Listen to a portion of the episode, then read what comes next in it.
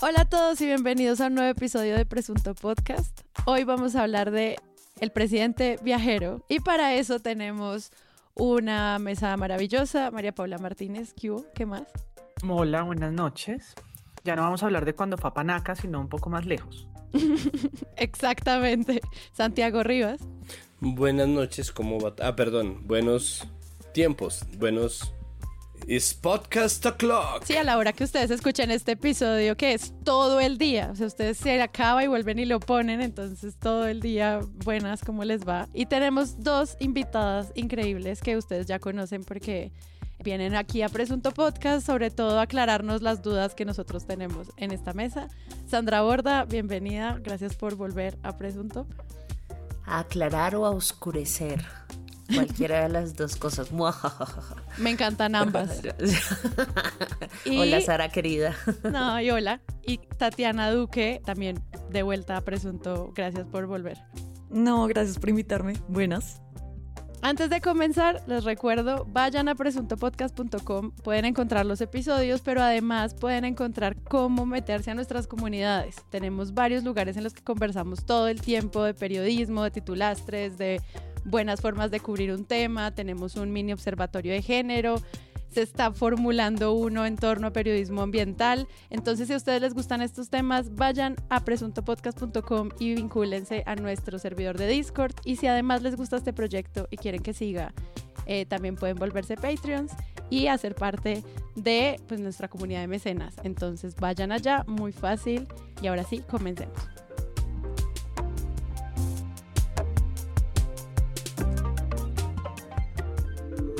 El presidente Iván Duque se reunió en compañía de otros jefes de Estado con el primer mandatario de los Estados Unidos, Joe Biden, en la cumbre de cambio climático que se realiza en Glasgow, Escocia.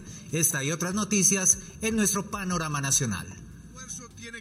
Antes de coincidir con el presidente estadounidense y de acuerdo con la información que trasciende desde territorio europeo, en su intervención en la cumbre el presidente Duque señaló que Colombia tendría el 30% de áreas protegidas para el próximo año 2020. Iván Duque visitó el Palacio del Eliseo, donde se reunió con su homólogo Emmanuel Macron para avanzar en temas de intercambio comercial entre ambas naciones, vacunación y medio ambiente. El mandatario francés le dio un espaldarazo a la implementación de los acuerdos de paz. El presidente Iván Duque participó hoy en Expo Dubai, una de las ferias más importantes del mundo. Durante su agenda se reunió con empresarios de Emiratos Árabes Unidos y los jeques árabes le rindieron un homenaje a nuestro país por ser el invitado de honor a este evento. Nos conectamos a esta hora. 12, el presidente Iván Duque adelantará una visita de Estado aquí a Israel. Se va a reunir en las próximas horas con el presidente Isaac Herzog y también con el primer ministro Naftali Bennett para afianzar los lazos comerciales. Pero el mandatario aprovechó esta tarde para hacer un recorrido religioso. Estuvo en el Monte de los Olivos, en el Muro de las Lamentaciones y también en el Santo Sepulcro, orando por la paz del país, dice él, y también para que se pase la página del COVID-19. Nosotros no venimos acá a entrar en, controversias. Eh, no sé si existe como concepto, o sea, yo nunca fui a una clase en la universidad que se llamara como periodismo diplomático, pero siento que tiene algo distinto a los demás. Siento que se tiene que poner a prueba no solamente lo que se conoce a nivel político local, sino lo que implica eh, la relación internacional que tiene un país con otros y pues empieza a tener como unas complejidades adicionales. Entonces empecemos como por esta definición porque eso nos ayuda a pensar en los retos que debería tener un periodista a la hora de cubrir este tema y con eso nos vamos metiendo en eh, las últimas semanas del presidente Duque y sus viajes. Tatiana. Tampoco vi ninguna clase que se llamara periodismo diplomático, la verdad. Y yo creo que realmente existe una deficiencia alrededor de eso. En, digamos, en los viajes en los que yo he estado y que he tenido la oportunidad de ir con varios presidentes, con diferentes presidentes, yo siento que la labor del reportero que viaja con el presidente a una gira es preguntarle cómo le fue en la reunión en la que estaba y después preguntar por la coyuntura de ese momento de la coyuntura nacional, de lo que estuviera ocurriendo en Bogotá lo que te pedía el editor. Y también creo que eso viene atado a un montón de cosas. Digamos, la persona que viaja por un medio de comunicación con el presidente necesariamente pues tiene que estar en un medio grande porque la Casa de Nariño no le va a gastar un puesto en el avión a un medio que va a salir un día a la semana, digamos si es una gira larga, pues no, no te va a gastar por un medio semanal, a menos de que sea un medio cercano a la Casa de Nariño, pero también siento que no va a gastar ese tiempo pues para que solamente vaya y lo critique. Y eso es independiente del gobierno que esté de turno. Digamos, yo he visto siempre viajan los mismos, que son pues, los dos canales de televisión, los dos cadenas de radio grandes, a veces la W si no tiene corresponsal en ese lugar donde está y en general termina siendo como el mismo grupo de gente y pues bueno, luego podemos hablar si en las redacciones eso lo consideran un paseo, cosa que yo personalmente no creo que lo sea porque es un trabajo duro, pero termina siendo pues un cubrimiento muy de coyuntura nacional y no se tiene como la dimensión de lo que realmente va a ser un presidente a otro país y lo que eso implica. Y si hay algún juego internacional importante en donde esté jugando Colombia en ese momento, no sé, pienso mucho en una asamblea de Naciones Unidas o en alguna visita a la Casa Blanca, que pues digamos en este gobierno no ha existido, al menos en el último año. Entonces, como que se pierde un poco el foco y terminamos volviéndonos a mirar al ombligo para buscar un momento en donde se pueda acercar eh, el periodista al presidente, porque eso es lo otro, es la mecánica de cubrir a un presidente realmente, digamos, los viajes en avión, en el mismo avión con el presidente, pues son el único momento en donde realmente los periodistas que cubren al presidente pueden hablar con él. No son muchos los momentos que uno tiene independientemente del gobierno, independientemente del jefe de prensa de Palacio, que te ponen al presidente un rato para hablar con él, ya sea en el avión o, bueno, o en una declaración después de X o Y reunión. Claro, como que tienes que estar en un medio en especial y además tener como parte de la agenda según el jefe de prensa, o sea, como que todo se va limitando mucho para quienes pueden hacer estas preguntas, ¿no? Es como un corralito, lo que les digo, siempre viajan los mismos, Caracol, RCN, radio y televisión, la FM a veces, Blue Radio, pues ahora, desde que Blue existe, el tiempo. Yo cuando estaba en Caracol Radio pues viajaba constantemente o también en la FM, pero son las mismas personas o bueno, los mismos medios. Dentro de los medios pues se cambia como para que mucha gente pueda viajar y pueda tener como la idea de, de viajar con el presidente, pero la verdad son, son momentos muy específicos y uno va enfocado es a la agenda que te dan.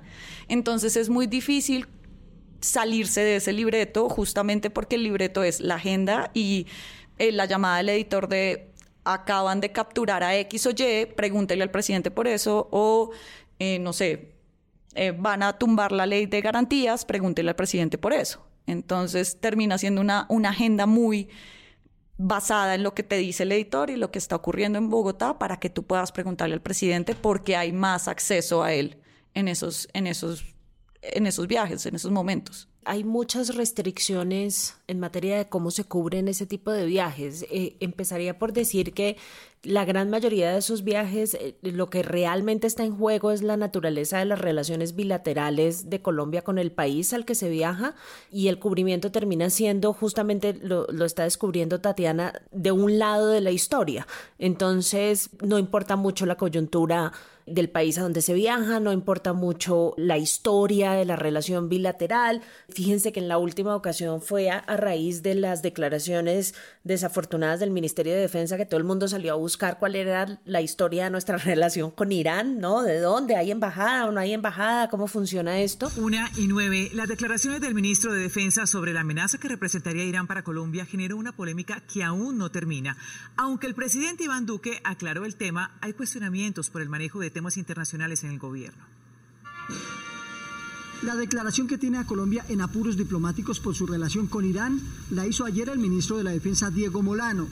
Aquí tenemos un enemigo común y es el caso de Irán y de Hezbollah que opera en contra, por supuesto, de Israel, pero también eh, apoya el régimen de Venezuela. Horas después, desde Israel, el presidente Iván Duque corrigió a su ministro.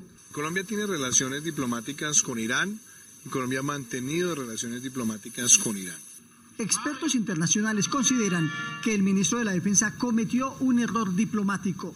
Esto confirma una tendencia. Entonces, eh, creo que, creo que ese es, ese es un gran problema. Ahí los obstáculos son enormes, desde la falta de conocimiento del lenguaje, el sitio donde se va, hasta la falta de conocimiento del país a donde se va. Finalmente, en muchos casos, yo estoy segura que esta vez en el viaje, por ejemplo, a Israel, era la primera vez que muchos periodistas estaban allí. No se espera uno tampoco que, que sean expertos en Israel, eso no lo puede hacer ni siquiera un país que tenga, eh, que tenga mucho recurso internacional y demás. Entonces, digamos, ahí ya hay una restricción estructural grande, difícil de superar. Y creo que el, el, punto que estaba haciendo Tatiana sobre el manejo de la agenda es clave, porque en todos los temas de política pública, digamos, existe un nivel de dependencia grande hacia la fuente oficial.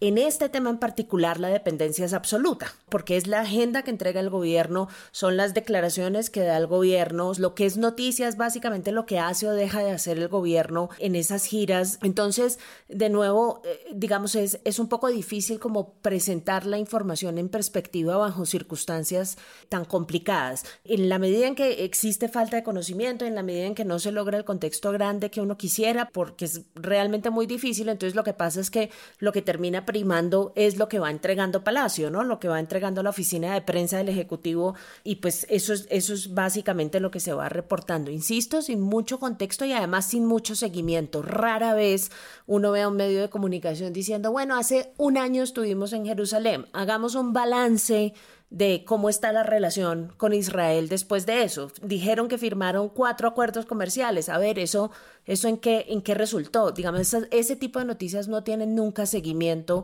Entonces, yo creo que termina siendo una cosa mucho más para servir a audiencias domésticas y, realmente no es un cubrimiento de política exterior. Eh, creo que ese es, el, ese, es, ese es el gran problema pues, que yo como internacionalista le veo a eso. Esas constantes preguntas alrededor de temas colombianos cuando se están en el exterior, y eso le pasa a todos, ¿no? Hay que ver a los periodistas gringos persiguiendo a su presidente, preguntándole, bueno, y hoy Trump dijo no sé qué, y el tipo por allá en Glasgow, ¿no? Como con otro, otro chip en la cabeza. Entonces, creo que eso es un mal de todos pero que tiene consecuencias bien difíciles eh, en materia de cómo pensamos los ciudadanos y cómo reflexionamos alrededor de los temas internacionales. Claro, que justo, por ejemplo, planeando este episodio, yo hablaba con periodistas que considero que hacen cubrimiento internacional, como, oye, tú, ¿Tú qué haces contenido internacional? ¿Quieres venir a hablar de este tema? Presente, no, no, no, eso es de los de política. Ok, ¿de qué manera uno se acerca a estas preguntas? Yo lo que detecto ahí es, son varias cosas. Lo primero es, hay una diferencia con Estados Unidos y es que Estados Unidos tiene un sistema de corresponsalías que está ligado a fuentes específicas y que es inalterable en la medida en que tienen presupuesto, ¿no? Ahí creo que empieza a pesar la plata que tiene cualquier medio estadounidense. Entonces, en las reuniones con quien sea que esté al frente de las comunicaciones de la Casa Blanca y en los viajes del presidente, es una serie de corresponsales a los que envían a viajar porque son los corresponsales de ese medio. Hay unos que van en Air Force One, pero digo, los medios en general tienen una entrada. En este país no, en este país se aprovecha que no todos los medios tienen plata para hacerlo y que no es un país que se vea a sí mismo como un actor internacional fuerte, pero además de alguna manera no quiere serlo por muchas razones distintas y terminan llevando solamente a medios que son potencialmente amigos, pero yo siento que hasta cierto punto se maneja como las escarapelas en los festivales de música, ¿no? En los festivales de música se le da escarapela a periodistas y luego se les exige que no hablen mal del evento aunque el evento salga mal, simplemente porque tenemos la escarapela. Es como, mira, te estamos dando un poco este viaje y el problema es, puede que eso no sea necesariamente así, pero el solo hecho de estar cubriendo una sola fuente lo confirma, pero si uno oye los cubrimientos de NPR, todo el tiempo están poniendo en contexto lo que las personas ven. De pronto es una cosa más de parroquialismo que de mala intención. Yo simplemente creo que es porque están los periodistas más, no sé, dueños de su rol o dueños de su pasaje, dueños de el boleto que, que les corresponde, mientras que nosotros tenemos la costumbre de pagar por trabajar. Pasa en ciertos eventos internacionales, pasa en los mundiales de fútbol, por ejemplo, ¿no? Hay muchos periodistas que pagan por ir a tal evento a cubrir, pasará menos con los de política, porque política es una sección que tiene un poco más de, de incidencia y un poco menos de freelanceo, pero está ahí. Eh, lo que yo siento en general es que el periodismo internacional que se ve dentro de lo absolutamente convencional y no teniendo los medios independientes una sección de internacionales fuerte. Lo que se ve en el periodismo internacional es una proyección o un espejo de las políticas diplomáticas del gobierno de turno, que son de alguna manera muy parecidas las unas con las otras, y no se resuelven hablando inglés, ¿no? Porque Duque habla mejor inglés que Santos y eso no ha dado con una política diplomática de ninguna manera, simplemente porque el servicio diplomático es burocracia, es decir, son cuotas, contratos, platas, favores, hay política ahí metida. Entonces, si termina sirviendo a la política doméstica de alguna manera es porque sirve para amarrar ciertos favores políticos y nunca se ha tenido en cuenta la excelencia como un parangón, ¿no? Y, y, nosotros no tenemos un periodismo internacional que sea, o sea, que, que apele al deber ser. Eso tiene una palabra deontológico, no, borren esa palabra. O sea, que apele al deber ser de la política internacional, sino termina reflejando lo que es la política diplomática del gobierno. Entonces, en esa medida, o sea, queda más complicado hablar del contexto. No digo que sean necesariamente los periodistas que no quieran cubrirlo, sino es el atafago de los eventos, más el hecho de estar viajando con ese colectivo y que la única otra opción es pelear con la emisora o con el canal de televisión de uno para que lo mande a, a la COP, ¿no? Y explicarle a las mesas de redacción cuál es la, la, importancia de esto, qué es lo que tiene que ver, qué, cómo nos posiciona en un país en donde nosotros de verdad no nos contemplamos en relación a nuestros vecinos o a cualquier otro país, ¿no? Porque pues ya nos fuimos de largo con Irán e Israel, pero digo, sí, nosotros nunca nos, nos pensamos en función de lo internacional, sino en función de lo nacional, incluso para contratar o para designar embajadores. Yo ahí diría una cosa que me parece como clave y es como hay una regla como tácita, ¿sí? Digamos, no, nunca he visto que Palacio vete a algún periodista como directamente, como usted no vuelve o algo así, pero sí hay unas maneras de ser. Digamos, no lo puedo hablar por otras personas, sino por mi experiencia, y sí había maneras de ser, maneras de estar.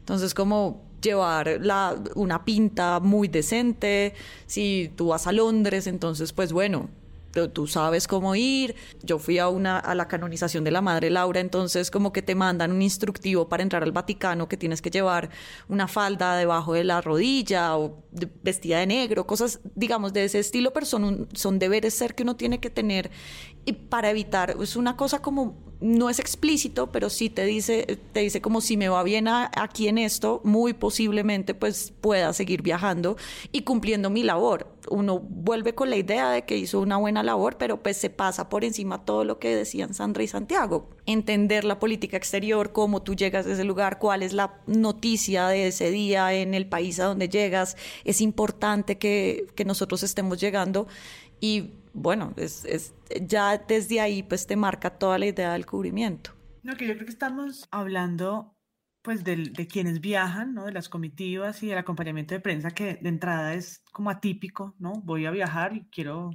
eh, al tiempo hacer periodismo de investigación y ya de entrada estar en el avión lo hace más difícil, ¿no? Como, y le pasa a los periodistas cuando los invitan, no sé, a muchos lugares. Uh -huh. Yo me acuerdo que en la universidad hacíamos talleres a veces con, con, o nos llegaban eh, propuestas de talleres para que los periodistas fueran a conocer con expertos de la academia la Drummond. Y es como, mm, pues, mm, y entonces, no, pero es, es, como un parque temático, ¿no? Les vamos a ir a explicar a ustedes que no saben del sector, pero es como, y a la salida te voy a dar un mug, una chaqueta, un hoodie, una libreta. y ¿no? como cuando tienes que ir, pero en este tipo de espacios, pues yo creo que lo que vamos a ver ahora cuando veamos un poco titulares, pues empieza a, a, volverse más complejo cuando en esos lugares, por supuesto, pues hay otros periodistas porque viven ahí o lo que sea, o porque mm. eh, están acreditados, porque hay corresponsales de cadenas internacionales, y porque también están, cuando son eventos públicos como, en el, como el de medio ambiente, pues también hay un montón de, de personas que hoy vía las redes empiezan a hacer su cubrimiento paralelo. ¿no? Entonces uno de alguna manera veía como el éxito del Duque Verde. Y por el otro lado, uno en Twitter veía como los videos de la gente gritándole, están asesinando a los líderes. ¿no? Sí. Y pues, uh -huh. ¿dónde, ¿dónde iba a estar esa noticia? ¿En qué portada? ¿no? ¿Cómo se iba a convertir o no en algo? Cuando hablaban ahorita de, de lo del Vaticano, yo uh -huh. creo que los que nos han enseñado también a, a escuchar lo internacional es como Julito con su ¿Cómo está el cielo en? Total. En París, cómo está el cielo en Roma.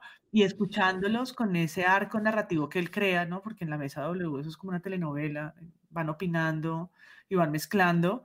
Yo escuchaba hace poco que comentaban hasta la ropa de los que estaban en, en un lugar. Y algunas casas opinaba sobre el no sé, el precio de los zapatos y yo después me preguntaba, ¿por qué es que estuve oyendo esto? agenda, adicción de la agenda internacional, mm.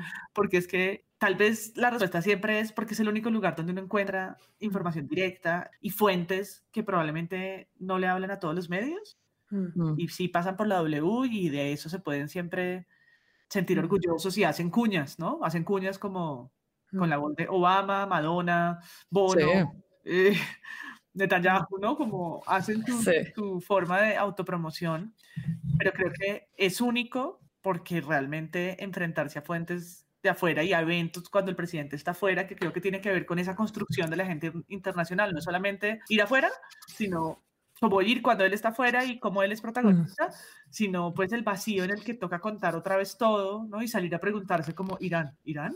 Mm. La última mm. historia de Irán, ¿cuál fue?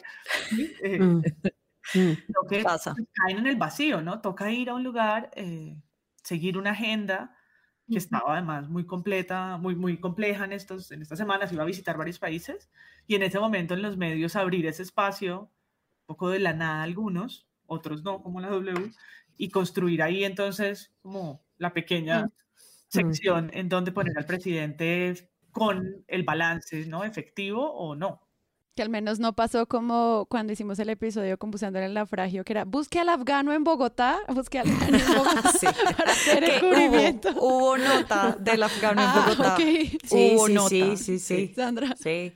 Pero ah, iba a decir además que cada vez que escucho la W me da un poco de angustia existencial porque digo, qué cantidad de recursos, ¿no? O sea, con, con, esa cantidad de corresponsales internacionales que tienen, las, las cosas absolutamente maravillosas que se podrían hacer en materia de relaciones internacionales y de cubrimiento, digamos, a mí se me, me da angustia existencial, ¿no? Es como, pucha, todo todos estos recursos y toda la cantidad de información y de oportunidades informativas que están perdiendo. Pero la otra cosa en la que pienso también es que hay que reconocer que este hábito de los gobiernos cuando ya se están acabando de hacer estos viajes, también tiene el problema que uno dice, bueno, pero den contexto, pero para ser absolutamente honestos, es que hay varias, varios de estos lugares con el que realmente nuestra relación es tan absolutamente inocua que no hay contexto. ¿Sí?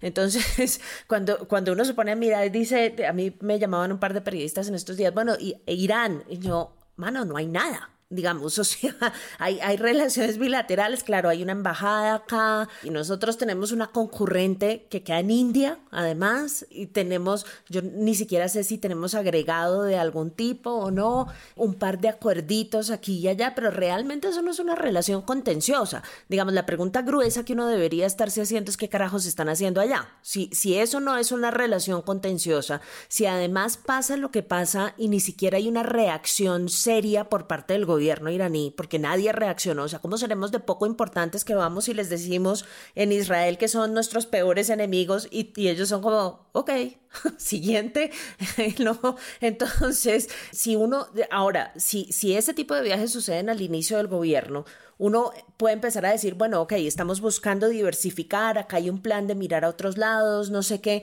pero esto ya al final del gobierno honestamente suena mucho a tour. Entonces yo también puedo entender como un periodista que dice, bueno, a ver, pongamos esta vaina en contexto, pongamos esta vaina en contexto, es que el contexto es cuatro líneas que definen lo único que ha pasado en nuestra relación con Irán. Y ahora van a ser cinco líneas a partir de la declaración del, del ministro Molano y ya digamos, no, no hay absolutamente nada más. Entonces, lo que uno extraña en ese cubrimiento es un cuestionamiento sobre eso, porque claro, ahora también existe el miedo a, ay, pero ¿por qué están cuestionando que vayamos a Irán? No sean tan parroquiales, ¿no?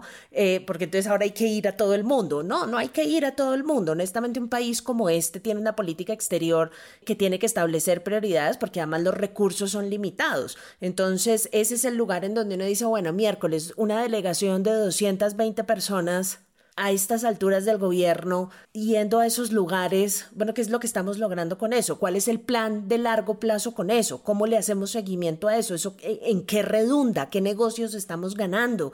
¿En qué nos está ayudando la diversificación? ¿Cómo nos está ayudando eso en el proceso de inserción internacional?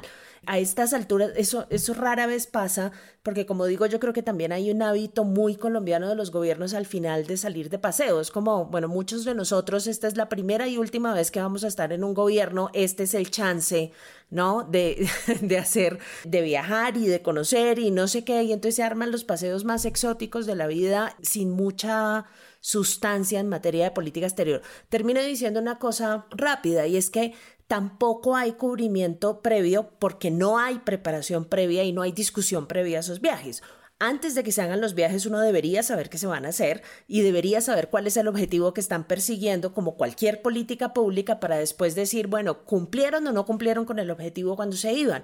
Pero acá eso no pasa nunca. O sea, se arman unas giras que nadie entiende muy bien cómo encajan en el proyecto de política exterior. Bueno, cuando hay proyecto de política exterior. Las ventajas de no tener proyecto de política exterior es que nada tiene que encajar en ninguna parte.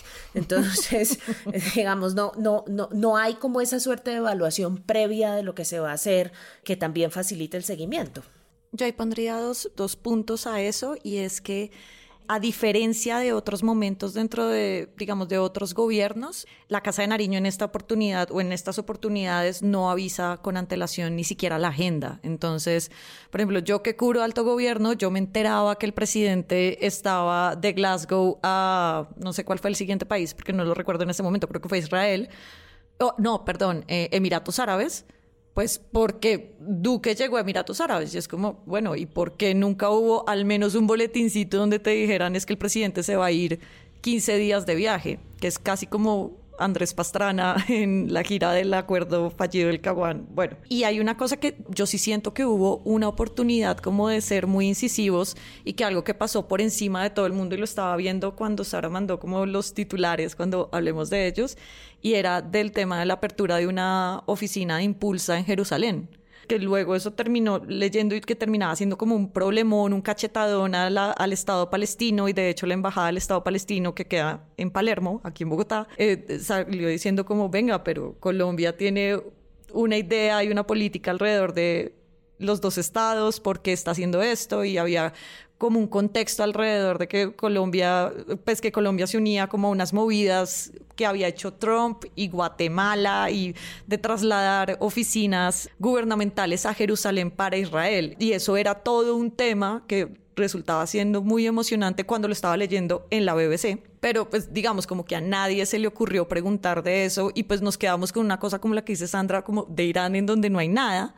Y el presidente habló tres días seguidos sobre Irán primero rectificando y después defendiendo al ministro de Defensa y como tratando de matizar la situación, pero que al final no nos quedan en muchas, algún tipo de certeza más allá de que la política exterior es una en la Casa de Nariño y otra en la Cancillería, porque paralelamente la vicepresidenta y canciller lleva 20 días por fuera del país, en Alemania, en Corea del Sur, en en un montón de lados y de eso tampoco, pues digamos, tampoco hay mucha relevancia porque son firmas de acuerdos y firmas de cosas que terminan siendo una noticia de registro que no se entiende muy bien para qué es, más allá de trajimos 3 mil millones de dólares en inversión, que tampoco es que se le haga mucho seguimiento a eso. Claro, puro registro, es verdad. O sea, lo, cuando uno hace el balance de qué hace, es como, y esto fue lo que más o menos vimos que se acordó en este viaje. Partiendo de lo que, de lo que dice Sandra, es verdad que cuando uno no tiene una política diplomática o una política internacional fija, no tiene que encajar nada con nada, y creo que ahí lo importante es empezar a pescar los, los, pequeños pedazos de contexto que hay, pero creo que el gran problema es el acercamiento que se hace a la política internacional en general, que es definitivamente descontextualizada y que es muy vaga en términos de leer el contexto por parte del mismo gobierno. Por ejemplo, todas las declaraciones pro-israelíes, todas las declaraciones contra el mundo musulmán yo sé que esto de pronto suena muy estúpido porque uno tiene que actuar por convicción y no por moda, pero al mismo tiempo un país como Colombia, ¿qué hace tomando las banderas del trumpismo cuando Trump está ya, ya, ya es expresidente? Quizá vuelva a hacerlo en 2024, pero antes de eso no. Y él quiere, no, y lo que ellos están haciendo es replicar una agenda que ya es vieja es absolutamente vieja y que perjudica al país, porque en el momento en que todo el mundo le dé la espalda al país, no va a estar Biden para decir, oh, tranquilo muchacho, ¿no? Sino va a estar, pues va a estar, de hecho, alineado con una línea diplomática que Colombia no escogió. Ir a, señalar enemigos desde Israel es una política que Trump eligió, pero porque Trump era el presidente de Estados Unidos, ¿no? Él, podía, quería y no le daba miedo, mientras que nosotros estábamos eh, pescando cositas aquí y allá. Y precisamente pescar cositas aquí y allá es lo que nos permite a nosotros construir algo de contexto, pero, y ahí viene a ser importante el papel de la W o la FM, que es un poco wannabe de la W, me perdonarán pues Luis Carlos, y, pero es... de hecho, la W, digamos, la W fue, no, la FM, Viva FM fue la que hizo Julio, y después Julio se fue para Caracol, entonces es como... Exacto, y pues se quedaron añorándolo, están en Tusa, están en The Tuse, pero la cosa es que el papel que tienen ellos es completamente aspiracional y ese es un problema porque entonces las noticias internacionales y el conocimiento del contexto de lo que está pasando se vuelve internacional y creo que eso vuelve y se proyecta en la forma en que nosotros vivimos nuestra política diplomática. De ahí la foto con Biden, porque nosotros todavía entendemos lo internacional dentro de un sistema de celebridades. No ayuda que haya habido un presidente de Estados Unidos que era estrella de reality show, pero al mismo tiempo pensar que es un triunfo diplomático y que el mismo gobierno lo comunique así, ir allá a darse un puñito con Biden cuando no existió una reunión, cuando no existe un intercambio de ideas, ni siquiera de programas, ni siquiera de negocios, es lo como si solo fuera a conocerse ya es diplomacia. Como Exacto. Tomarse la foto es suficiente. Como, y, que la forma, yo soy la forma en que te lo... serie B porque soy presidente de Colombia. Si me tomo una foto con el presidente de Estados Unidos, que es una mega celebridad, es como, huevón, triunfé. Una cosa pequeña y es que Duque ya venía de un viaje con celebridades porque la foto de su viaje a Nueva York, digamos, Washington y Nueva York en la Asamblea de las Naciones Unidas fue una foto con Jeff Bezos. O sea, esa fue la foto que, la Casa de Nariño sacó como un gran triunfo. Entonces sí se piensa como también hay una lógica de celebridad. De pronto esa es la participación de Colombia en la carrera espacial. pero, pero yo los invitaría a que no menospreciaran el, esfuerzo y el trabajo invertido por parte del embajador en Estados Unidos para lograr ese encuentro en un corredor, eh, porque, porque digamos, eso, eso no, es, no es casual y demuestra además el nivel de desesperación enorme que tiene el gobierno colombiano por tratar de reconstruir la relación con Washington y simultáneamente lo difícil que va a ser reconstruir esa relación. Me causa mucha gracia porque muchos de los medios en su momento cuando salió toda esta discusión sobre los miembros del Centro Democrático democrático apoyando la campaña de Trump, muchos de los medios le hicieron la carrera al argumento de, ay, eso no va a ser tan grave, ganó Biden, pero no, los gringos no son así, ellos tienen una cosa institucional, el, el costo no va a ser tan alto, están exagerando. Están exagerando es que aquí en este micrófono les puedo decir que les apuesto lo que quieran a que se va a acabar el gobierno Duque y no va a conseguir una reunión oficial bilateral con el gobierno de Estados Unidos. Lo máximo que van a lograr es ese encuentro en ese corredor y esa foto. Eh, y eso, si uno examina la historia de nuestra relación con Estados Unidos, es una cosa realmente escandalosa. O sea, usualmente los presidentes colombianos eran los primeros latinoamericanos o estaban entre el grupo de los primeros latinoamericanos que tenían la primera conversación con el presidente gringo recién electo o que tenían la primera reunión bilateral. Nuestra relación con Estados Unidos, por antipático que suene, sí ha sido una relación especial y hoy tenemos un presidente que lo máximo que logra es un encuentro casual en un corredor, no a solas y con discusión cero, o sea, pleasantries fue lo que intercambiaron, absolutamente nada más. Entonces, yo creo que ahí la nota es para simplemente decir, no, no era tan fácil, no, no la iban a perdonar de la noche a la mañana y sí cometieron un error grande y creo que el gobierno se está dando cuenta del costo enorme que tiene eso y por eso están, están dando lo que sea ahora, seguramente vamos a discutir la declaración del ministro Molano, pero esa declaración es un acto desesperado por tratar de que los gringos digan, mírenlos, ahí están, miren, están de nuestro lado, también apoyan a Israel, también están en contra de Irán, etcétera, etcétera. Entonces, creo que lo que hay es una preocupación enorme que si yo fuera ellos ya lo dejaría ir, digamos, ya queda muy poquito tiempo y no creo que, no creo que vayan a lograr nada distinto a lo que lograron en, en ese corredor en Glasgow. Curiosamente, para lo bueno y para lo malo, toda nuestra relación con Estados Unidos está relacionado con aspiración. Sí. Biden y Duque se demoraron seis meses en hablar. Y algo frente, por ejemplo, al cubrimiento de Estados Unidos, al final lo que uno ve en los medios es cómo fue, por ejemplo, los encuentros con los representantes del, del BID o con los representantes del Banco Mundial y que se logró con eso. Y también, volviendo un poquito a la primera intervención de este podcast sobre el uso de adjetivos también tan lambones, ¿no? Como del tipo tuvo una reunión muy productiva con el presidente del Banco Mundial en la que ratificó la solidez y confianza institucional que ofrece Colombia en la inversión privada y es como solidez, pero no que estábamos quebrados, ese no era el paro. Entonces como ese tipo de cosas cuando hablan a, ese nivel, pues y al final termina siendo muy, pues como cayendo en esos lugares de la misma jefetura de prensa que nos explicaba Tatiana al comienzo. Que es parecida a la cuña de Colombia en el Daily. En el Daily. Gracias, por favor. El tono, el tono de las notas es ese, ¿no? el país más, eh, welcoming. con la gente calurosa, que el baile te despierta el olor a café, las montañas, el mar, ¿no? Como un empalague macondiano cosas además es que oírlo todos los días emborracha, madre. No, yo necesito más como, ¿cuánto mm, cuesta ese mm. No es porque me, ¿no? Eh, Nadie quiere que hablen mal del país, pues, pero Hemos tratado de averiguar y al parecer es pro export, pero fue como una llamada muy random que hicimos con una fuente de tal vez de esos lugares y como, oigan, han, escuchado esta cuña del Daily porque a mí me llamó mucho la atención, además porque ocurre al inicio, debe ser muy cara.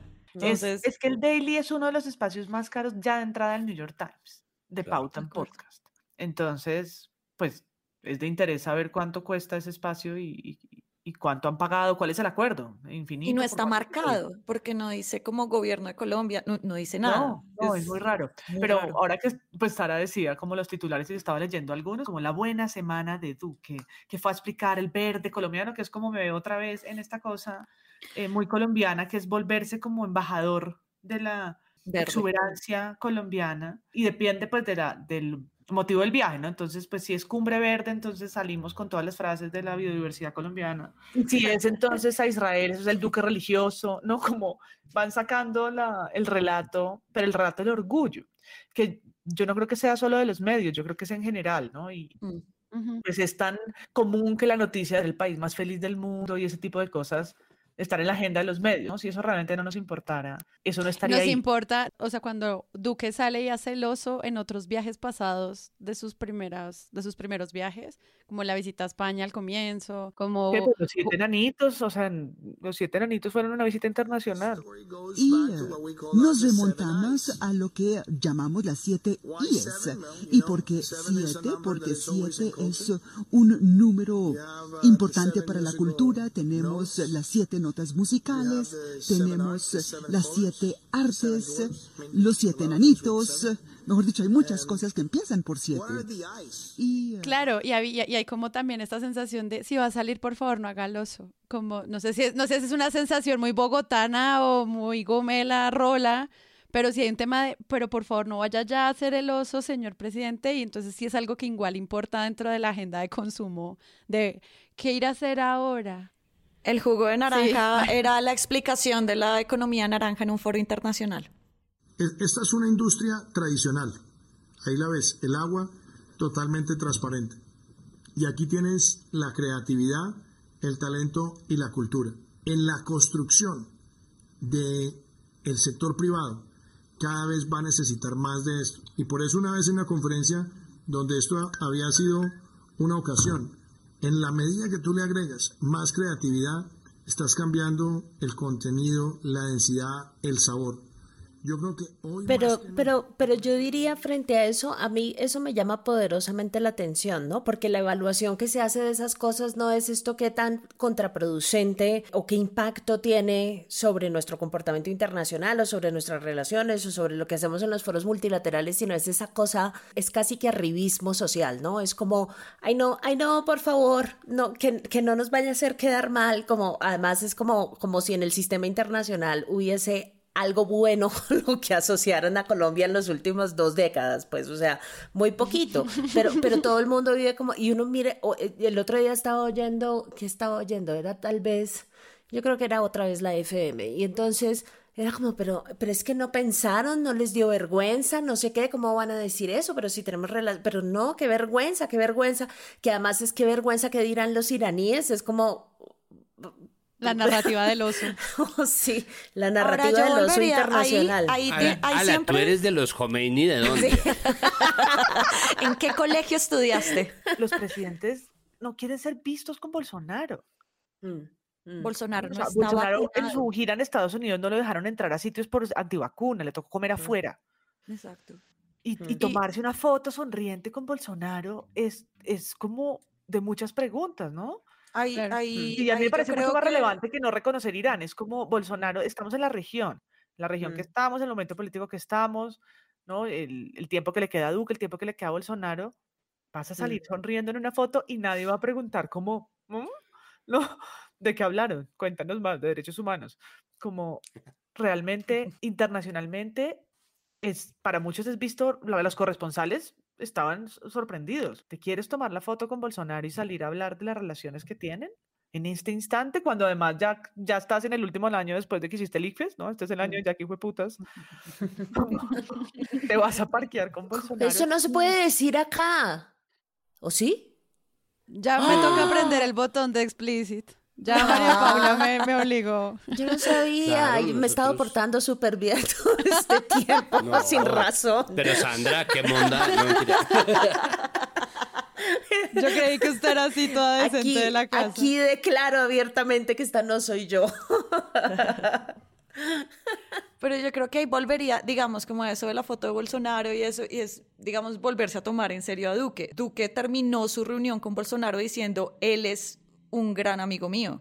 Y es como, bueno, esto amigo, perfecto, tomémonos en serio que no es un tipo que no es el títere de Uribe. O sea, este es un tipo que lleva ya casi cuatro años, que ha sacado decretos, ha sacado leyes, ha retirado leyes, ha hecho lo que ha sido en medio de todo autónomo para decir estas cosas, para hacer estas cosas, para sacar un decreto y darle a su jefe de gabinete unas labores diplomáticas por encima de su canciller, que ha sacado decretos en donde le dice a la canciller, por ser vicepresidenta, usted y yo no podemos estar en el mismo viaje. Y si uno está en el país, otro tiene que quedarse acá, o si los dos estamos por fuera de Colombia no podemos estar en el mismo país o tenemos que llegar en aviones diferentes. O sea, es ese nivel de poder para él manejar una relación diplomática desde la Casa de Nariño y otra una relación diplomática del Ministerio de Relaciones Exteriores. Y eso, digamos, es como el gran marco de todo, de todo esto y las consecuencias pues las estamos viendo en las fotos, en las declaraciones, en las declaraciones de su ministro de Defensa.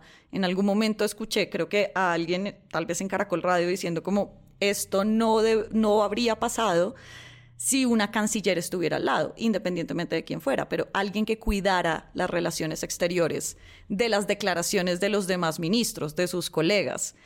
Y yo quería volver un momento al tema de la foto con Biden y es que al momento en que ocurre ese encuentro muy entre comillas, porque no fue, pues sí, fue un encuentro, se encontraron, los medios en ese instante hablaron de reunión y hablaron de es necesario estar ahí y qué está pasando. Y entonces dan paso a la corresponsal o al corresponsal que está en ese momento. Y el corresponsal lo único que tiene es una puerta cerrada enfrente con la información que le están dando de salió una foto de Biden y Duque. Y creen que es un encuentro, realmente es una reunión. Ya después cuando se fue la dimensión de todo, pues a veces como reporteros, estando en ese lugar, se sobredimensiona todo lo que hace el presidente por salir al aire y porque es algo importante. Cuando, pues, Sandra ya lo explicó, eso no, pues es muy diminuto y es lo único que vamos a lograr de ahí. Es decir, a mí me parece que todo este ruido que se genera, todo este flare, ¿no? todo este brillo que se crea en torno a noticias que no son en realidad noticias, tiene que ver también con la cruda realidad de lo que pasa con la política internacional colombiana y es que el periodismo internacional equivale a periodismo económico y equivale a periodismo ambiental, ¿no? Finalmente el viaje de Duque empieza por la COP en Glasgow, pero sigue con países que tienen como único negocio en Colombia, que no es un país que venda infraestructura, que venda servicios, que venda tecnología, que venda programadores, que venda creatividad, que esté en la cuarta revolución industrial, es un país que se vende como un territorio de extracción, pues entonces las licencias ambientales y las políticas ambientales son sumamente importantes. No en vano, el gobierno Duque se ha esforzado en ganarse premios o reconocimiento internacional como un gobierno ambientalista. Mm. Y presenta su informe de gestión, mientras que este es un país nada que y firma esto también Escazú. tiene que ver con que nada que firma Escazú y esto tiene que ver además con política internacional que está en la mira de todos, todos los santos informes de derechos humanos que se sacan en este planeta tienen a Colombia en los primeros lugares de violación de derechos humanos, empezando por el informe de la Global Witness que nos tiene a nosotros dos años seguidos como el país más letal para la defensa del medio ambiente. Y este es el presidente que se va a la COP. Y este es el presidente que en lo doméstico no impulsa ni propicia la ratificación del acuerdo de Escazú, no porque el gobierno no lo haga, porque es obligación del gobierno presentar el proyecto de ley para pasar a acuerdos internacionales. No, eso no se dice. No porque dicen, no, pero es un proyecto de ley del gobierno. Es como, tiene que ser del gobierno. No hay ninguna bancada independiente de oposición que pueda pasar un proyecto de ley para ratificar Escazú. Eso lo tiene que hacer el gobierno. El gobierno se comprometió a hacerlo porque no tiene como comprometerse a ratificarlo con la votación en, el Congreso. Y las bancadas del gobierno no están para eso y no lo van a hacer. El partido de gobierno está en contra de Escazú. Entonces, esa posición, esa necesidad de Latinoamérica, no, yo pienso en el Capitán Planeta. Nosotros tenemos las selvas, los animales, las piedras, las montañas, los ríos, pero en el Capitán Planeta latinoamericano el que tenía corazón. Entonces, a nosotros no se nos da nada porque se planea quitarnos todo. Entonces, el periodismo internacional lastimosamente está atravesado por dos. Uno es el ambiental y por ser el ambiental está atravesado también por el periodismo económico. Finalmente, la confianza inversionista de Uribe es eso, ¿no? Es abrir las puertas para quien desde otros países quiera meter plata, capitales extranjeros, inversión extranjera en Colombia. La paz se apuntaló a punta de presupuestos extranjeros, es decir, la JEP no se desmantela porque tiene una financiación que está por fuera del presupuesto nacional. Gracias a nuestras políticas exteriores nosotros logramos apuntalar ciertas cosas, pero hay una pelea viva entre quienes están dándose la pela por respetar los territorios que finalmente nos van a dar eventualmente un posicionamiento internacional teniendo el agua como un activo, las selvas, el bosque húmedo tropical, todo lo que nosotros tenemos para ofrecer en materia ambiental y las pocas emisiones de carbono que generamos y por lo tanto la posibilidad de generar bonos de carbono para vender internacionalmente con las políticas extractivistas de potencias que nos quieren explotar como territorio. Como Estados Unidos ya dejó de explotar petróleo por fuera de sus fronteras porque encontró un gran yacimiento en el sur centro del país. Y tiene por supuesto guerras petroleras, acuerdos internacionales petroleros, pero tiene una reserva suficiente para no estarse preocupando por eso, nosotros dejamos de jugar un papel fundamental en ese pedazo de nuestras relaciones con Estados Unidos y por eso estamos todo el tiempo ahora vendiendo el oro, el níquel,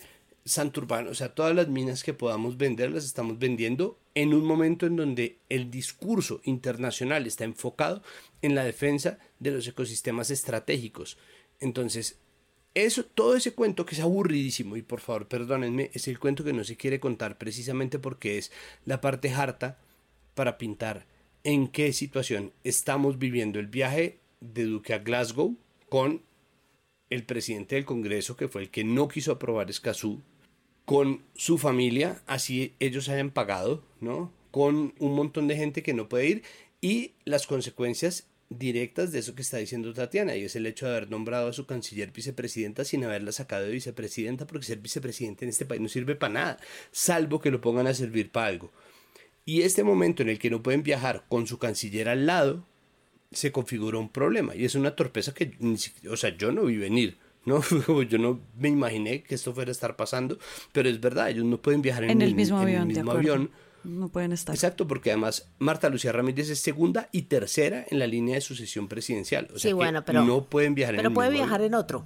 ¿No? Claro, ella Ah, sí, tiene otro avión. De hecho, debería. de hecho, hay otro avión, el FAC 2, que le dicen la cafetera, porque es mucho más viejo, pero ellos pueden yo creo, viajar yo creo que en otro esa, avión. esa explicación, esa explicación sobre el viaje, eh, esa explicación de la ausencia de ella en esa gira eh, va por otro lado, digamos. Yo creo que es eficiente la cosa del avión por un rato, pero, pero lo cierto es que no tiene ningún sentido hacer una gira internacional sin canciller. Eso, eh, eh, digamos, es- eso es como tratar de hacer política pública en materia de salud sin el ministro de salud. Digamos, eso no se puede hacer. Además, Em, porque eso y- habla y mucho de que- cómo Duque, de cómo Duque gobierna.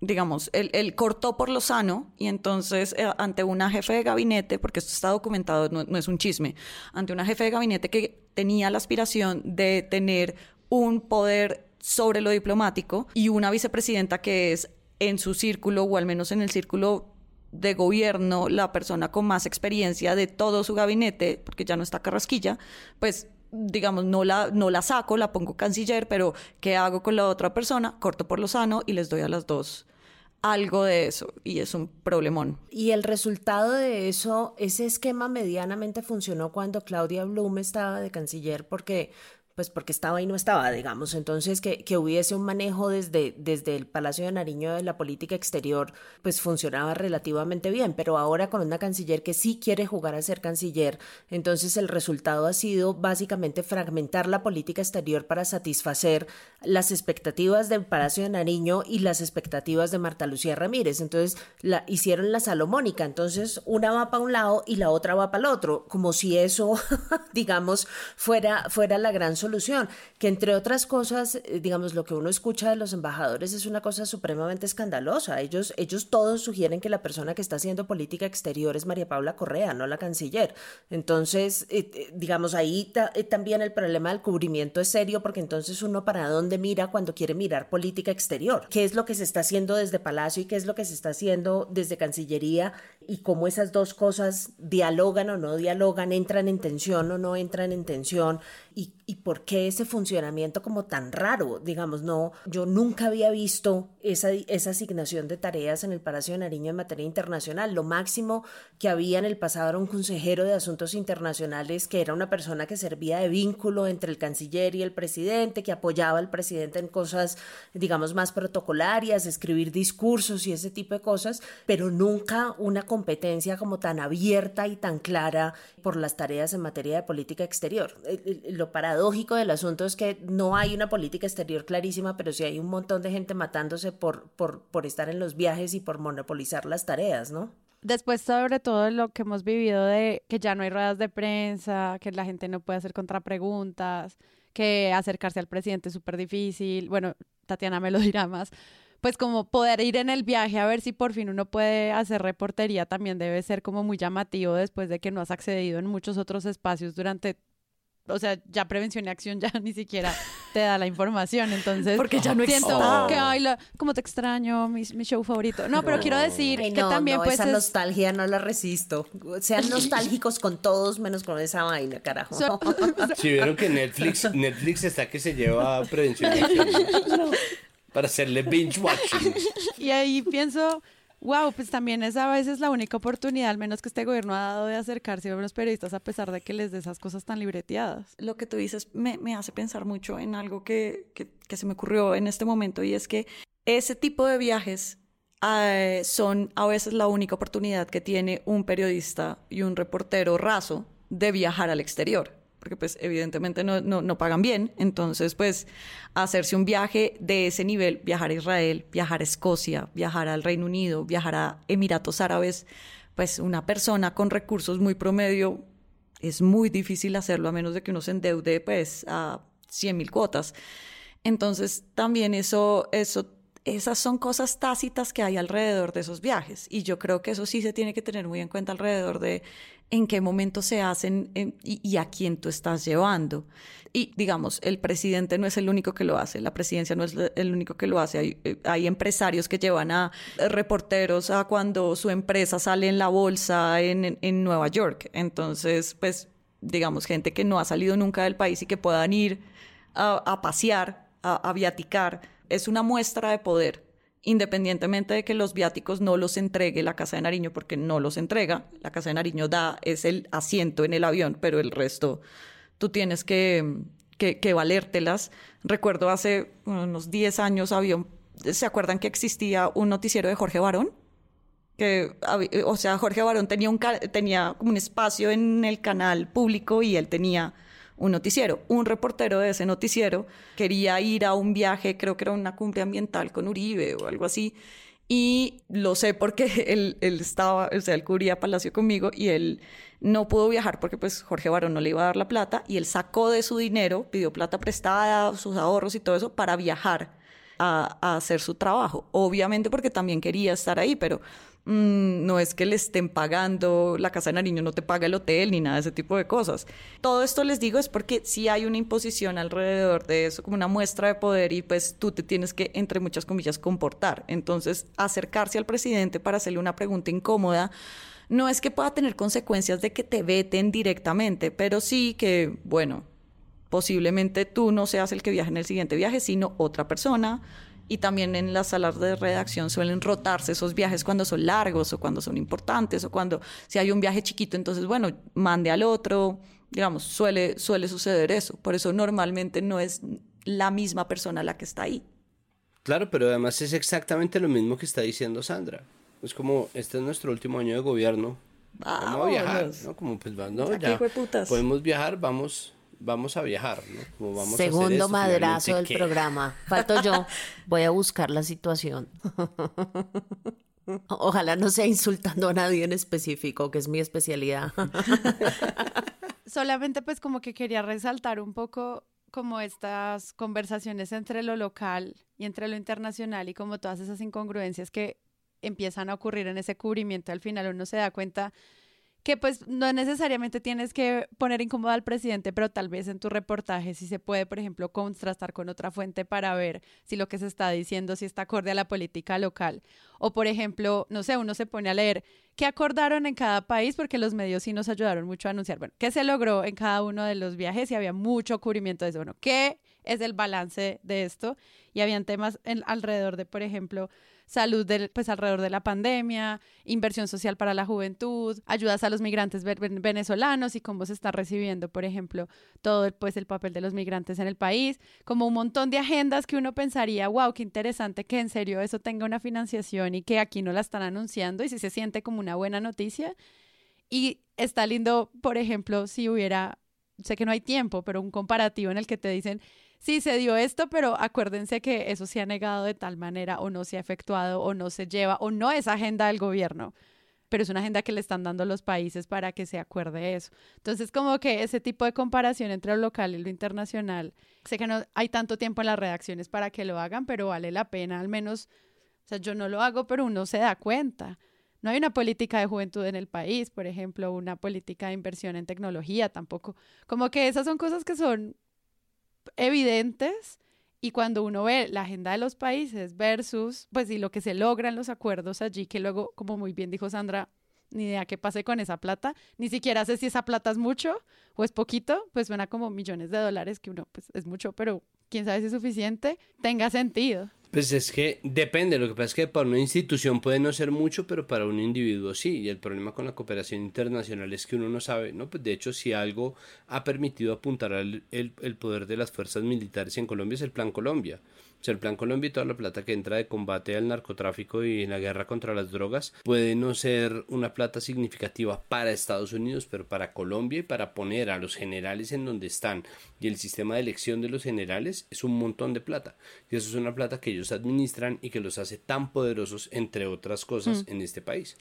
Bueno, pues, pues no sé, nos deja como todas estas incertidumbres de, de qué está pasando también con, pues como con la presencia del país afuera y lo que hemos hablado en los últimos episodios, la legitimación de la imagen del presidente, ¿no? Como que le puede ir sumando puntitos a, a esta persona que está saliendo, que está dando ahí el cierre. No, yo quería como leer algunos titulares que yo creo que también condensan parte de lo que hemos discutido hoy. Es como Semana saca un confidencial que dice la buena semana del presidente Duque en el exterior. A mí me encanta que ah, dice... pero es lindo, es eh, una semana en cuatro años. se llevó piropos de Boris Johnson. Se llevó piropos de Boris Johnson. Se llevó piropos y se pudo reunir con Biden en un ambiente de mucha amabilidad. No sé. Mm. Fue un puñito. Puñito, o sea, claro, uno lee los titulares y luego vienen los memes alrededor que tenemos que reconocer han sido muy, muy buenos. Lo, lo, que me pregunto es cómo creen que le están ayudando. O sea, si, si están diciendo que tuvo una buena semana en lo internacional, ¿eso se supone que es ayuda? ¿Eso es fuego amigo o cómo clasifica eso? Pareciera que sí. Se siente como un apoyo. Porque además en, la, en, esa, en ese confidencial usan palabras como y además y para rematar, como una numeración así de, uy, es que ustedes no saben todo lo que se logró. Y... Además es un confidencial, o sea, pues no sé, yo extraño, yo extraño los confidenciales de Felipe López que eran confidenciales, o sea, que era como el chisme, eso es un boletín de prensa. Yo ni siquiera extraño a los otros. Digamos, a mí ese periodismo chisme siempre me ha parecido una jartera. Esto es chisme de la... Sí, yo sé, yo, ah, yo sé. Ah, qué, qué, aburrida. Yo estoy con Sandra. No, de acuerdo. O sea, ese hash hash... Sí, yo sé. No, bodriazo. Sí, me, me aburre Tatiana, yo estamos haciendo... Uy, Tatiana abandonó la reunión.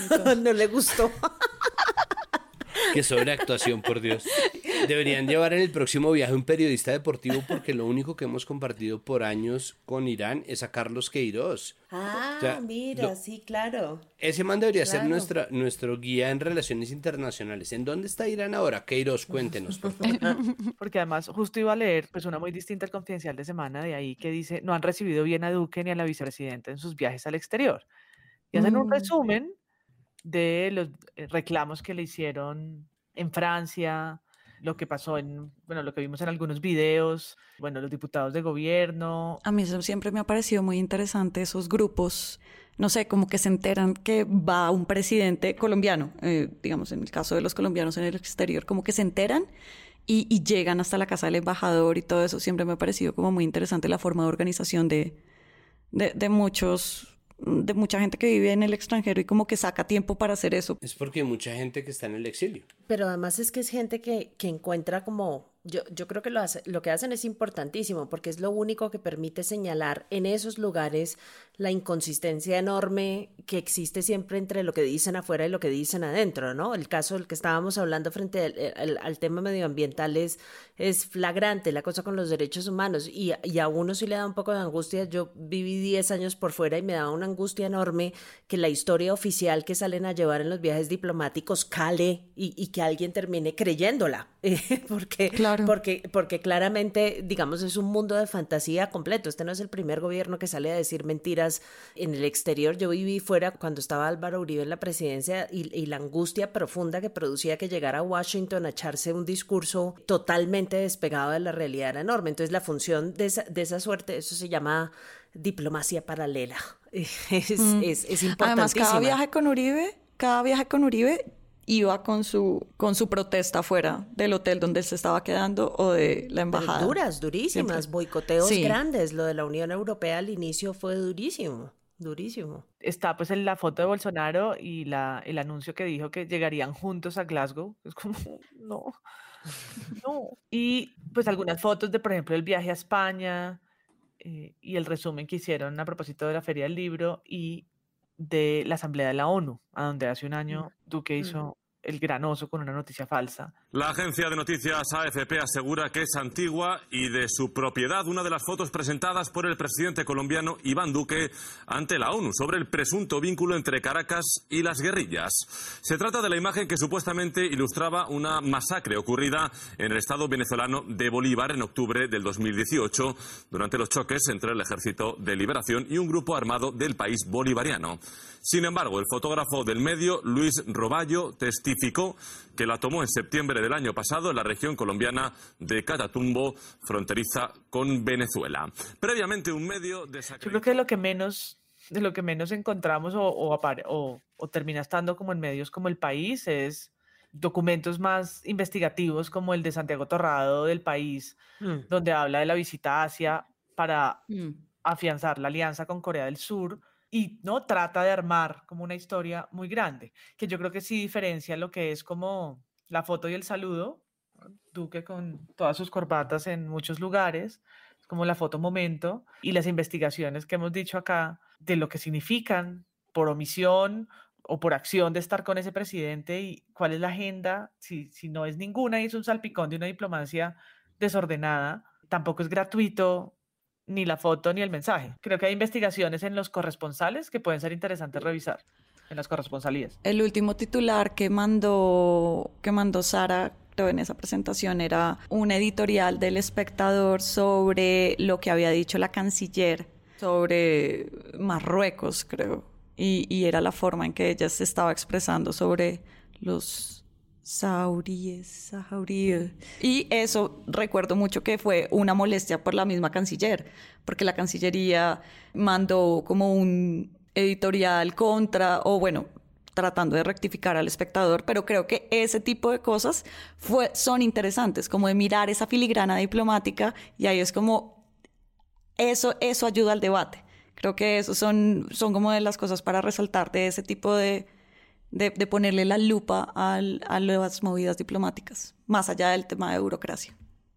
A mí sí me sorprende porque más allá de que sean expertos, ni Molano ni, ni eh, la vicepresidenta slash canciller, pero estos viajes pues tienen un equipo que les prepara en los mínimos, ¿no? En los mínimos vitales de reconocer o no al país como enemigo, un país enemigo, ¿no? No es como cualquier dato de como que se le chispoteó alguna eh, cosa pequeña, ¿no? De no.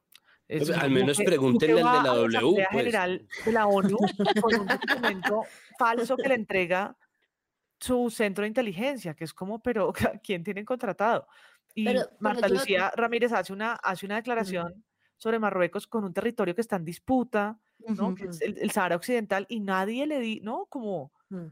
¿Cómo funciona la información que entregan a mm. quienes van a en semejante representación? Sí, lo que pasa es que yo creo que son dos cosas distintas, porque creo que creo que lo uno ciertamente lo de la vicepresidente canciller es ciertamente falta de información porque, digamos, tampoco hay que hacerse muchas ilusiones de que los asesores que les brindan la información antes de los viajes son expertos en esos temas tampoco, porque este gobierno pues tampoco se ha caracterizado por tener gente en esos cargos que, que sepa de los, ni este ni ninguno, para ser honestos, digamos. Y en la presidencia, pues, pues. Pero el otro caso, el otro caso yo creo que uno tiene que tener un poco de cuidado porque esas declaraciones de Molano no son de, no es un error, ¿sí? No es, no es como que, que, le falló la información o que le falló el, el papel que le entregaron o que le falló. Yo creo que eso sí es estratégico, torpe, pero estratégico. Digamos, allí, allí lo que se está buscando eh, claramente es, es, un acercamiento grande a Israel para que Israel sirva de puente con Estados Unidos.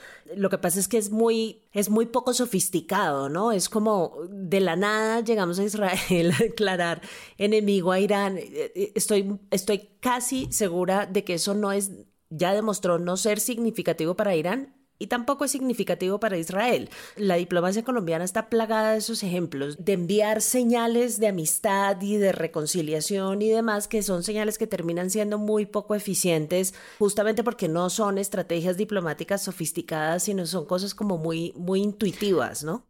No sé si seas, sea lo mismo de la intención del viaje de Duque a Brasil, como tratar de llevar un mensaje muy de protección Amazonía y vamos juntos a Glasgow también para hacerle guiño a, la Casa Blanca. Sí. sabiendo además que la Casa Blanca está muy preocupada con la posición alrededor de ese tema de Bolsonaro y que está buscando formas de convencerlo y darle la vuelta y no sé qué, entonces ahí también estamos haciendo como, no, venga, le echo una mano, venga, le ayudo. Es, es, insisto, un poco triste, ¿no? Porque, porque primero no es sofisticado, o sea, hacer eso a punta de gestos públicos realmente no les va a resolver ningún problema y dos, eh, eh, es una cosa muy superficial, ¿no? Como, como cuando uno intentaba hacer amiguitos en el colegio, pues. Esos detallitos diplomáticos que siempre como que importan. Por eso como el tema de que pasaban los meses y Duque no hablaba con Biden empieza a resonar. O sea, ¿por qué, por qué llevamos dos, tres, cuatro, seis meses sin hablar con Biden? ¿Dónde está la llamada? Porque esto es importante. esas cosas de fina coquetería eh, importan al final. Colombia proponiendo hacer amigo secreto en la ONU. y después tratando de comprarlo para que le salga Biden. es, un poco dramático. Es, es, sin embargo, hay que decir la versión, la versión más, más cruel y más, eh, como más, más explícita y menos, y más torpe pero de una diplomacia que siempre ha buscado, digamos, eso, ¿no? Que es estar muy del lado bueno de, del, gobierno estadounidense. Lo que pasa es que en, ocasiones pasadas nos ha resultado más fácil, se ha logrado a través de conductos diplomáticos, digamos, no tenemos que exponer la lagartería de semejante forma en público. Pues es que no tenemos afortunadamente que irnos a la guerra con Corea, ¿no? porque es que eso es una movida de, de Laureano Gómez que llevaba toda su carrera anterior como político loando al estamento fascista, a la Alemania nazi, haciendo artículos en contra de Estados Unidos, que era ¿no? como la cuna de la decadencia libertaria y ¿no? el, libertinaje de, los demócratas cuando el glorioso fascismo y en cuanto perdieron y en cuanto se dio cuenta que la única esperanza de la derecha internacional era Estados Unidos, fue como, pero no, te regalo estos mil soldados, chatico. eso, eso y el hecho de que las multinacionales gringas le quitaron la pauta al siglo. Ah, ahí está, exacto. Los, los pequeños bemoles de estar del lado del fascismo. Pues, eso o que lo cuelguen. O sea, creo que la Unión no la sacó barata. Sí, creo que hubo más molestia, por ejemplo, de Corea del Sur cuando la Mega se burló de BTS en una de sus declaraciones. Entonces, pensando en periodismo. Entre Alejandro Villalobos y Diego Molano no se hace un caldo. pues. Oh, wow. Entonces, eh, pensando en nuestro. No quería bajo ninguna circunstancia que me pusieran a esos dos personajes en la misma imagen. Ahora no sé qué voy a hacer. Yo soy hija de los ochentas, esto es duro, duro. Lo único peor es que hicieran la coreografía de la Oh, God, miniteca. no. Uno se paraba al frente y otro, otro le ponía los brazos detrás y hacía. Qué bueno. Muchas gracias, Sandra, por venir a Presunto y no decir groserías. No, pero además voy a tener pesadillas con Alejandro Villalobos, auxilio. Gracias por venir a presunto y no decir ni una hijueputa grosería.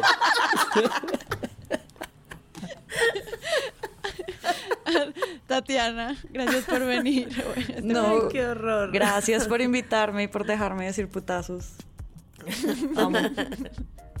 María Paula. Eh, yo quiero que nadie sueñe con Alejandro Villalobos. Por favor, no. en un presunto de récord Tatiana nos cuente más de ese avión presidencial. Yo siento que hay historias que... Y a ustedes por escucharnos y por compartirnos y por apoyarnos. Yo soy Sara Trejos y nos escuchamos en una próxima oportunidad. Chao. Presunto Podcast es producido por Sara Trejos y cuenta con el análisis de Santiago Rivas, María Paula Martínez y Andrés Páramo. La postproducción es de Rodrigo Rodríguez del Oro Podcast. Presunto sigue creciendo y para ello queremos pedirle su ayuda. Pueden entrar a nuestra página web presuntopodcast.com y vincularse a la comunidad de Patreon. Allí pueden donar mes a mes para que este proyecto siga siendo sostenible. Pero también pueden unirse a cualquiera de nuestras comunidades. Está el canal exclusivo de Telegram para Patreons y la conversación abierta sobre buen periodismo y titulastres en el servidor de Discord. Recuerden, todo en presuntopodcast.com. Presunto es un proyecto de Sillón Estudios, donde también pueden encontrar otros podcasts como Expertos de Sillón y el Festival de Podcast Podcastinación 2021. Gracias a todos por escuchar y si quieren ayudar a que este mundo crezca, recomienden y compartan. Aunque no lo crean, todavía somos pocos escuchando podcast. Yo soy Sara Trejos y nos escuchamos en una próxima oportunidad.